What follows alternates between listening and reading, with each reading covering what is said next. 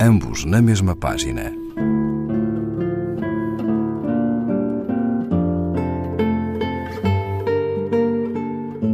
Um programa de Raquel Marinho.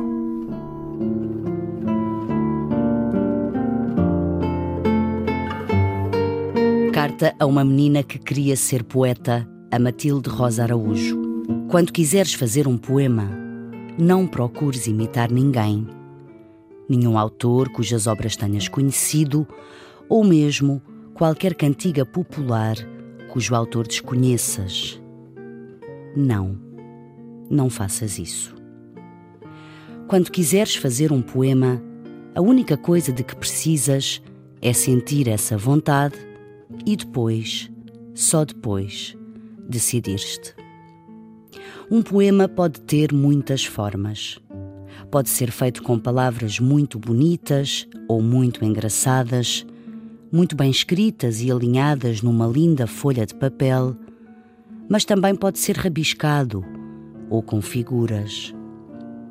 Pode ser a preto e branco ou a cores, pode ser a tinta, a lápis, a esferográfica, a ponta de feltro, sobre papel, plástico, lousa, pedras, sei lá.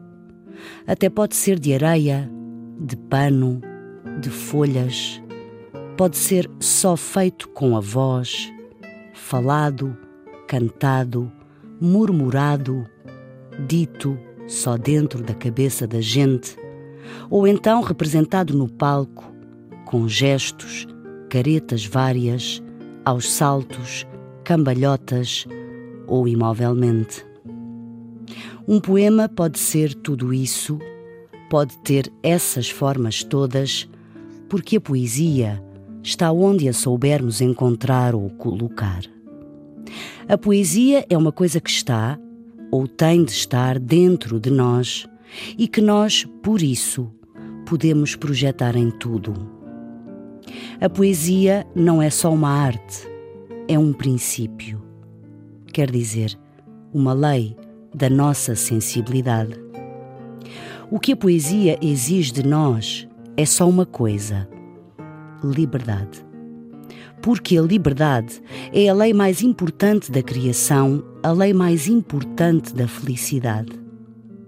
A poesia é um ato livre, tem de ser um ato livre. Mas também é um jogo, um conjunto de regras que a nós próprios impomos para com elas praticarmos um ato que nos torna felizes, livres. Todas as formas de arte nascem dessa liberdade, dessa iniciativa que nos leva a criar coisas, casas, livros, palavras.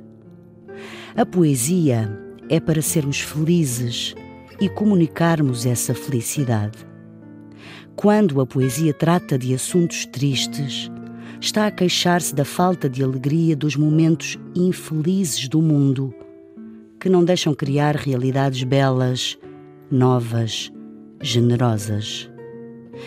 No entanto, quando um poeta cria um poema, um objeto, uma coisa qualquer, nesse momento exato não pensa em nada disso. Vive simplesmente um impulso a que ele se entrega e depois entrega ao mundo.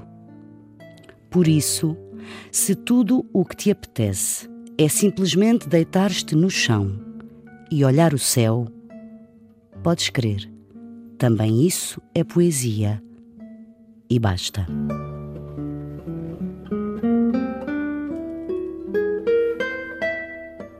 Ana Atterley, Itinerários, edições Quasi, página 114.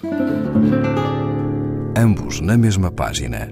Um programa de Raquel Marinho.